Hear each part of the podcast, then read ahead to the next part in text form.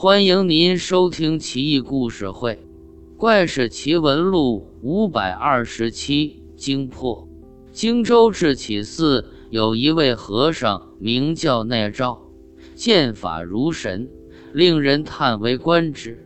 他最牛的还不仅仅是射得准而已，而是别有一番绝活，超乎人们想象。奈照喜欢夜间出去打猎。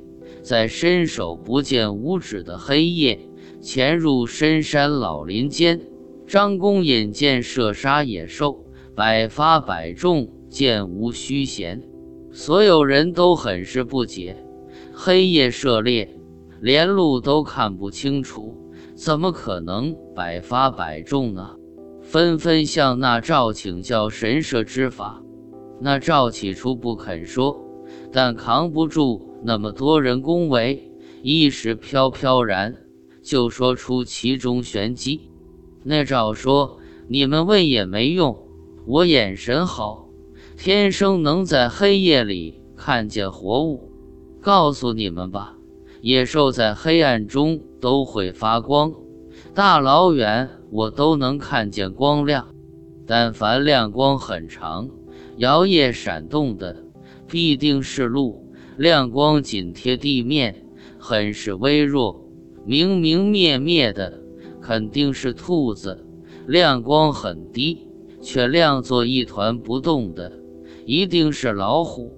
老虎来去如风，快如闪电，黑夜中见其光芒，往往恍惚间看见的是三只老虎一起奔袭跳跃。你要射，就得射中间那只。那才是老虎的真身，只要射中，则必死无疑。老虎刚被射死，虎威也就是虎的精魄，会潜入地下。你要眼疾手快的话，事后把它挖出来，能百毒不侵，驱除邪祟，神效无比。有人问，怎么才能挖出虎威呢？那赵笑道。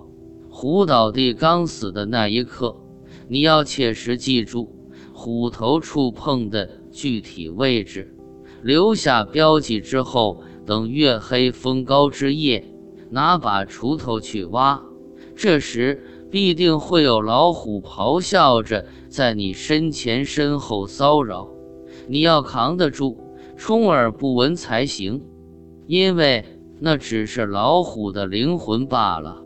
挖第二尺，能挖出一块琥珀一样晶莹剔透的东西，那就是老虎的精魄。